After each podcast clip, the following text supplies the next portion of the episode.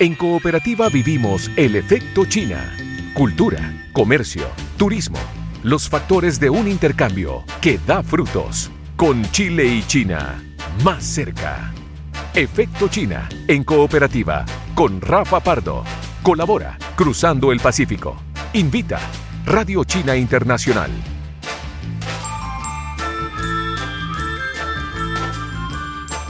Hola, ni hao para todos y para todas.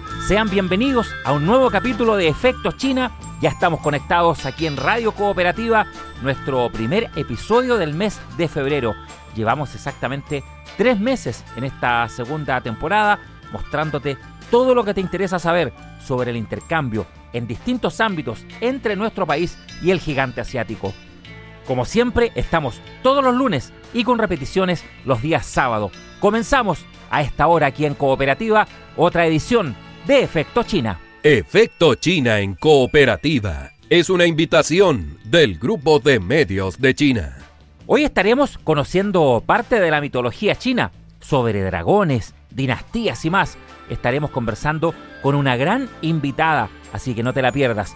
Además, descubriremos la ruta de la seda y su actual impacto en la política y en la economía del país asiático.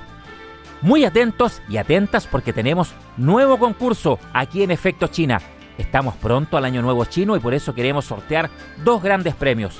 El primero es el libro ilustrado Dragones Cantando, 35 leyendas chinas de Mauricio Percara, en el que conocerás más de la cultura del gigante asiático. Además, vamos a sortear el popular juego Soupa, para que desafíes tus habilidades junto a tu familia y amigos y de paso también te sirva como un primer acercamiento para ir conociendo algunos caracteres y saber más del chino mandarín. ¿Cómo participar? En nuestras redes sociales. Comenta tus temas favoritos del programa, haznos sugerencias usando el hashtag Efecto China Cooperativa. Anótalo, hazlo de inmediato. Hashtag Efecto China Cooperativa en la red social Twitter, también en Facebook y con este sencillo paso ya estás participando en nuestro concurso. No te despegues de cooperativa, ya comenzamos. Efecto China. Un idioma que no tiene fronteras. Efecto China en cooperativa. Conversemos ahora sobre el mundo mitológico en China, las leyendas más populares que rondan ahí en el gigante asiático por miles y millones de años. ¿Cómo podemos compararla, por ejemplo, con los mitos que hay en Chile, en Occidente en general. De todo esto vamos a conversar con la profesora Li Xiaojing, titulada de la Universidad de Estudios Extranjeros de Beijing, además actual académica del Instituto Confucio de la Universidad Santo Tomás. ¿Cómo está, profesora? Bienvenida a Efectos China. Hola, sí, bien, estoy bien, Lafer.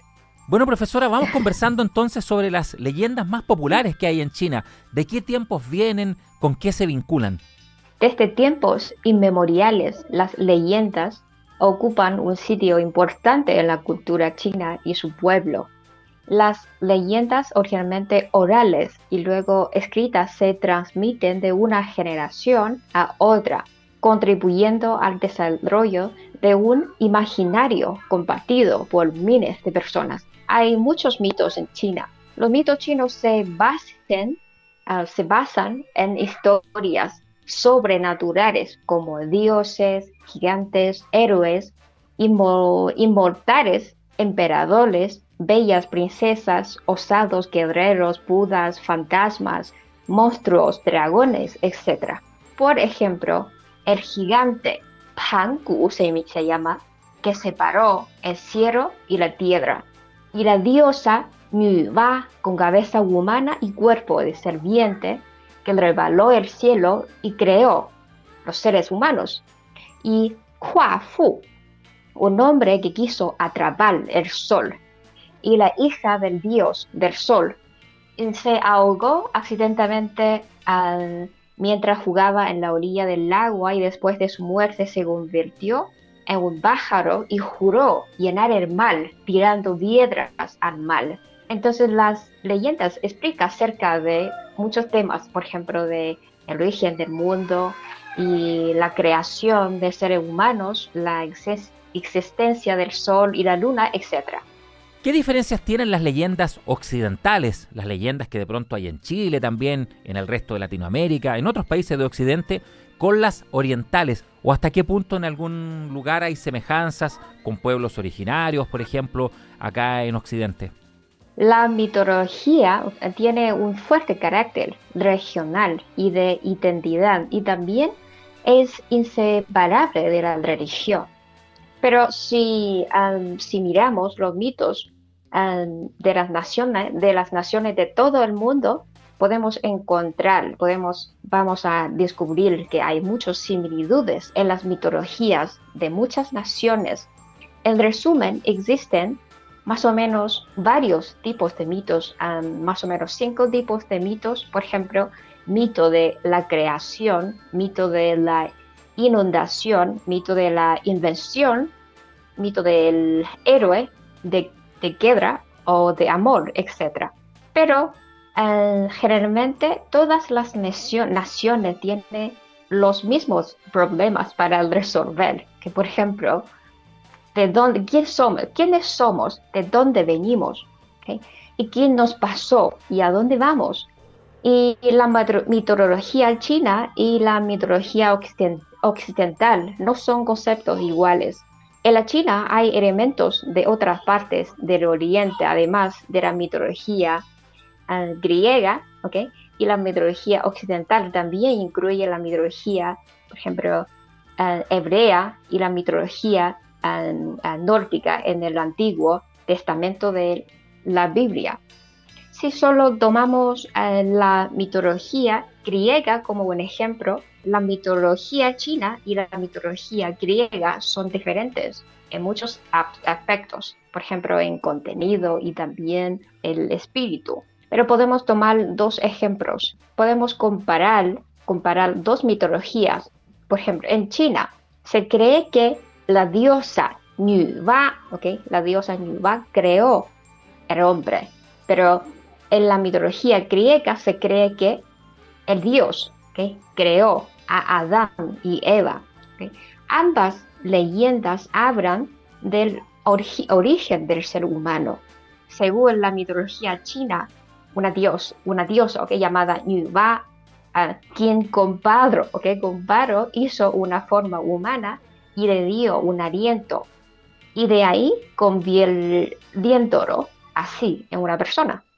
En, eh, por otra parte, la Biblia dice que los hombres fueron hechos por Dios con piedra y las mujeres fueron hechas con la costilla del hombre, ¿no? En pocas palabras, la mitología china y la mitología griega tienen eh, las siguientes diferencias. Primero, en, en China, ¿okay? tenemos muchos tipos de mitos, pero generalmente son muy cortas y dispersos en la literatura. No hay un libro exclusivo de mitología como la épica de Homero occidental y no hay un uh, mitológico integral. Y también la segunda diferencia es los dioses chinos en su comienzo suelen aparecer en los mitos ni en forma de humano ni de bestias, es decir, una combinación de humanos y bestias. Pero en la mitología occidental, la mayoría de los dioses son personas perfectas, o sea, dioses personificados. Los dioses emperadores y héroes chinos también son generalmente imágenes brillantes, pero sin personalidad, que sin emociones ni deseos. Pero en la mitología occidental, los dioses generalmente no abandonaron las emociones y los deseos. Siempre tienen muchas carácter. Ah, y, además, y además, los mitos chinos generalmente tienen un final feliz. ¿okay? Mitología china, por ejemplo, la diosa Yuba, que creó los seres humanos, y el emperador que controla las aguas, etcétera, etcétera, en muchas leyendas rige el optimismo. Todas tienen un final feliz, pero Por otra parte, la mitología occidental es más trágica. Por ejemplo, a Edipo, mortales y héroes, por muy luchadores que sean, por extraordinarios que sean, no pueden liberarse de su propio destino. Y también, eh, yo creo que la cuarta diferencia es la mitología china resalta las virtudes, mostrando una visión moral y ética relativamente fuerte. Hemos en la conversación tocado ya quizás algunos alcances, pero ¿cómo se representa la creación del mundo, por ejemplo, y el ser humano en la mitología china? Em, en China se cree que no había división entre el cielo y la tierra antes del nacimiento del universo. Ni luz, ni oscuridad, ni oscuridad. Solo era el caos, el caos que llenaba todo el espacio. Y el caos era como un grupo lleno de niebla, pero no tenía forma, ni dio ningún sonido ni olor, era insodable a pasar el tiempo, se cree que a pasar el tiempo, un gigante Pangu nació. El periodo de gestación duró 18.000 años y el gigante Pangu crecía un enorme cuerpo en su interior. Cuando el caos no podía soportarlo más, se rompió en dos partes y los dos principios opuestos en la naturaleza y yang, yang, o sea, la energía positivo, elevó y, y se convirtió en el cielo. Y yin, o sea, la energía negativa, bajó a convertirse en la tierra.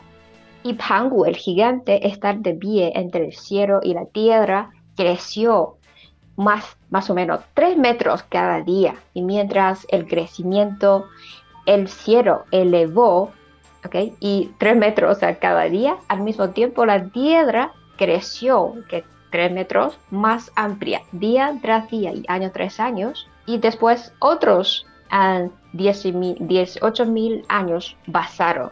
Y el gigante Pangu creció hasta convertirse en un gigante de más o menos 45 mil kilómetros, que se crea es la distancia entre el cielo y la tierra. Y al morir de Pangu, el gigante, sus ojos se convirtieron en el sol y la luna, y su pelo se convirtió en el, en el cielo y su aliento se convirtió en el viento y las nubes y voz, etc. Si su, su sangre, por ejemplo, se convirtió en los ríos, etcétera, etcétera. Hoy en día sí también hay montañas de Pangu y cuevas de Pangu. Estamos conversando con Li Xiaoying, profesora titulada en la Universidad de Estudios Extranjeros de Beijing, además actualmente es académica del Instituto Confucio Santo Tomás. Una última pregunta, profesora, se acerca ya el día del Año Nuevo Chino, todo lo que esto implica. ¿Qué pasa con las leyendas en torno a esta fecha? En la antigua leyenda china cuenta la historia de un monstruo carnívoro llamada Nian muy fuerte, con una gran cabeza y cuernos afilados. Nian vive generalmente en las profundidades del mar durante todo el año, pero cada víspera del año nuevo sube a la tierra para devorar el ganado y a los seres humanos que encuentra a su paso. Por lo tanto, todos los chinos mm, que viven cerca del mar con la llegada del año nuevo chino, corren para refugiarse de Nian. En la víspera de, un año nuevo chino, que en un pueblo apareció un hombre de pelo gris y pidió permiso para permanecer toda la noche fuera y les aseguró a todos que iba a cazar a la bestia. Nadie, pero nadie le creyó y pienso que no podía ser persuadido los habitantes eh, le dejaron marchar. Pero cuando el monstruo Niel llegó al pueblo para causar estragos, se encendió una, eh, una listra tremenda de pedardos y asustado por el ruido y los destellos de las luces, la bestia huyó precipitada, preci, lo siento, precipitadamente de ahí. Al día siguiente, cuando los habitantes del pueblo regresaron de su huida, encontraron que todos, todo está, estaba intacto. No había, no había rastro de hombre que había logrado detener a la bestia. Mm, pero en su lugar hallaron tres elementos preciosos con los que había logrado cazar a la bestia. Todos comenzaron a creer que aquel hombre debía ser algún dios que había venido para ayudarles a ser liberados de. Desde entonces, todos los, todos los chinos en Año Nuevo cuelgan banderas rojas y lanza pedardos en espera de la noche. Y después la costumbre se propagó a lo largo y ancho del país y, se convirtió en la gran fiesta tradicional de Nian. Precisamente significa Año Nuevo. Es la profesora Li Xiaojing, titulada de la Universidad de Estudios Extranjeros de Beijing, además actual académica del Instituto Confucio Santo Tomás, conversando aquí en esta segunda temporada de Efecto China. Gracias, profesora. Que tenga una buena semana. Bueno, y por qué no anticiparse también a que sea positivo este año nuevo chino, ¿cierto? Que se nos acerca. Muchas gracias. Que tengan una, una buena semana. Entrevistas y análisis para una relación bilateral de casi 50 años. Efecto China, en cooperativa. Sepamos ahora sobre la llegada de las vacunas desde China a nuestro país más de 4 millones de dosis permitirán que durante las próximas semanas esté ya en implementación el calendario de vacunación masiva. Los detalles de las conversaciones entre ambos países y en qué se está concretando te lo cuenta en la siguiente nota el periodista Mariano Reyes. La vacuna del laboratorio chino Sinovac ya es una realidad en nuestro país. Más de 4 millones de dosis arribaron desde Asia y con ellas se materializa el calendario de vacunación de febrero en adelante. En particular, esta vacuna utiliza una versión químicamente inactiva del SARS-CoV-2, el coronavirus, y su logística resulta ser más amigable que la vacuna de Pfizer ya implementada en nuestro país. La relación de CoronaVac con Chile partió en agosto del año pasado, cuando se anunció la fase 3 de los ensayos clínicos, coordinada por la Universidad Católica con 3.000 voluntarios mayores de 18 años. En Pekín, China, se construyó la primera fábrica para producir la vacuna de Sinovac, 300 millones de dosis se espera que produzca al año. Además, a comienzos de diciembre, el laboratorio anunció una considerable inversión que los permitirá construir una nueva fábrica que estará lista a finales de 2021. La negociación temprana entre Chile y China permitió que hoy podamos disponer de más de 4 millones de dosis para dar inicio al calendario de vacunación.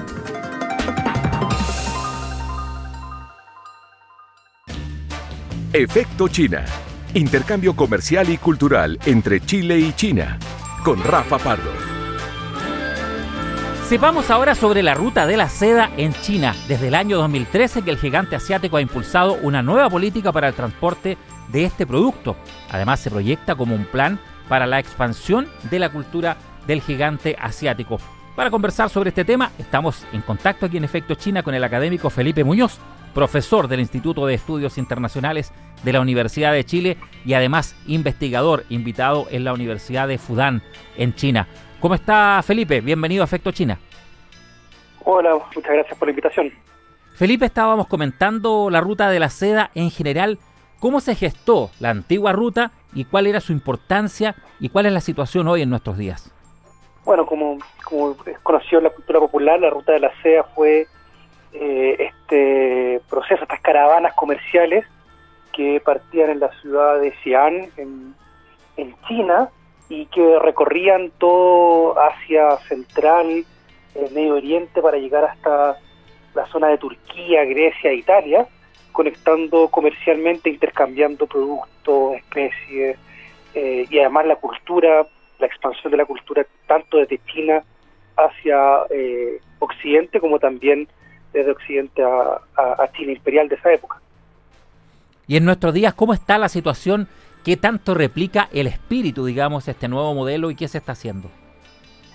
Bueno, como, como señalaba, hoy día, desde el, presidente, el año 2013, el presidente Xi Jinping ha impulsado lo que lo que se ha denominado la, nueva ruta de la SEA o la franja y la ruta, que es un megaproyecto del, del gobierno chino para, eh, de alguna manera, relanzar esta idea de interconexión comercial de, China con, con Asia Central y con y desde ahí hacia, hacia Europa, pero que se ha ido expandiendo tanto en eh, su concepción como también en su cobertura. Poco a poco eh, ha ido incorporando no solamente una ruta terrestre, sino que también una, una ruta luego marítima, donde se incorporó primero África, después Asia, eh, y finalmente ahora también una ruta digital, que es probablemente el, el, paso siguiente que está llevando a cabo hoy día, la ruta digital, la ruta de la seda digital. Estamos conversando con Felipe Muñoz, profesor del Instituto de Estudios Internacionales de la Universidad de Chile e investigador invitado en la Universidad de Fudan en China. Ahora, respecto a los países que están participando, ¿cómo se ha ido esto también extendiendo? ¿Quiénes están ahora? ¿Cuál es su rol en la ruta de la seda? Mira, respecto de la, de la cantidad de países, eh, como, como decía, primero partió con un proyecto de China con, con el vecindario, con, la, zona más cercana, sobre todo de Asia Central y del sur de Asia. los primeros participantes fueron principalmente eh, la India, Tailandia, Vietnam, Camboya, por el, por el lado del, sur de Asia, también eh, Uzbekistán, Afganistán, Mongolia, Rusia, eh, en, Asia Central.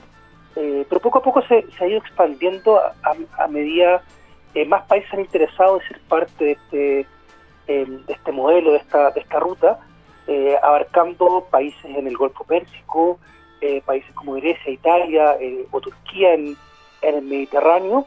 y cuando ya el presidente sí lanza esta idea de la franja y la ruta, una, una terrestre, una ruta marítima, se incorporaron países en, en África y posteriormente ya en, también en América Latina. hoy día son más de 80 países los que forman parte del foro de, la ruta y la SEA, o, la franja y la ruta como, como, se conoce, eh, entre los cuales participa Chile ya hace varios años. Ahora, respecto a por qué se considera también un proyecto donde eh, se acompaña, ¿cierto?, con una expresión de la cultura china, una expansión, un avance en el conocimiento que el resto del mundo tenga de esta cultura. Bueno, el, proyecto de, Xi Jinping, y, justamente por eso toma el nombre de la Ruta de la Seda original, eh, trata de diferenciarse de una mera interconexión eh, física, de infraestructura o, comercial, sino que trata de, eh, instaurarse como una, una proyección eh, económica, cultural, social que permita unir a distintos países con eh, con China. De alguna manera, eh, y de hecho cuando él lanza el 2013 esta iniciativa, eh, él justamente menciona que la idea es construir un mercado unificado para hacer uso completo de los mercados domésticos e internacionales a través del intercambio cultural y la integración que promueve el entendimiento mutuo y la confianza entre las naciones. Eh, entendiendo que, que para China y para su proyecto es muy importante no solamente la, capacidad de comerciar o generar inversiones, sino que eh, esta, esta idea de acercar pueblos y a través de lazos más, más robustos, fortalecer una, una interacción y una, una mutua dependencia hacia el futuro. Ahora, Felipe, respecto a el aspecto concreto, justamente algo, algo de pasada tocaste, que esto era mucho más que ese crecimiento económico, ¿cierto? Pero en el punto económico, la seda, ¿qué importancia tiene hoy esto que fue algún día el eje, ¿cierto?, de este movimiento, pero Hoy, ¿qué importancia tiene en la economía china, también en el resto del mundo, lo que se está recibiendo?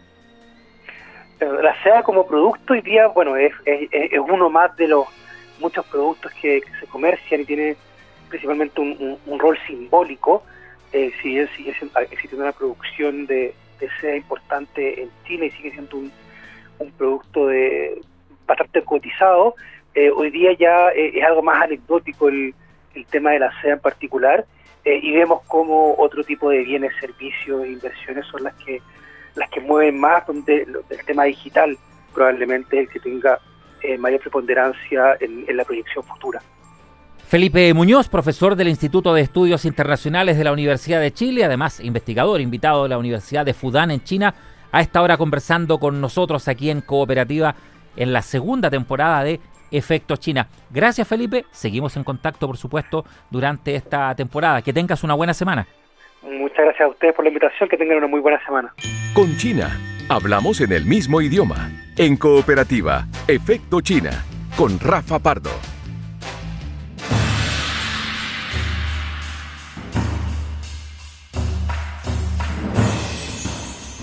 Ya comenzó febrero y nosotros nos ponemos en modo Año Nuevo Chino. Escuchamos la melodía tradicional de la danza del dragón, un baile típico de estas fiestas.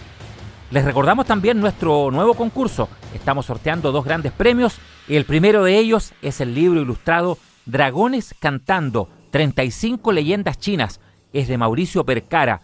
Y además el juego Soupa para que desafíes tus habilidades junto a tu familia y amigos cómo participar, comenta tus temas favoritos del programa, tus sugerencias, tus opiniones, todo usando el hashtag Efecto China Cooperativa en Twitter y en Facebook. Ya lo sabes, te esperamos en ambas redes sociales, en Twitter y en Facebook, con el hashtag Efecto China Cooperativa. Una manera muy sencilla de participar en este concurso entonces por el libro ilustrado Dragones Cantando 35 leyendas chinas de Mauricio Percara y además el popular juego Soupa que además de entretenerte, te genera un primer acercamiento al chino mandarín, a conocer caracteres, a ver símbolos y por supuesto divertirte en familia, con amigos, con todos los que te estén acompañando en este juego.